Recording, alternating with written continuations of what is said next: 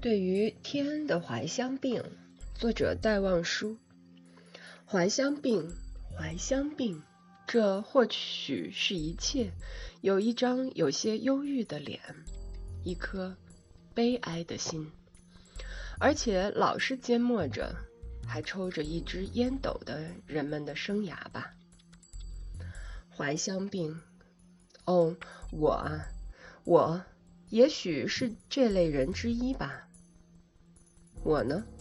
我渴望着回返到那个天，到那个如此清的天，在那里我可以生活又死灭，像在母亲的怀里，一个孩子欢笑又提气。我啊，我是一个怀乡病者，对于天的，对于那如此清的天的。那里，我是可以如此安恬的睡眠，没有半边头风，没有不眠之夜，没有新的一切的烦恼。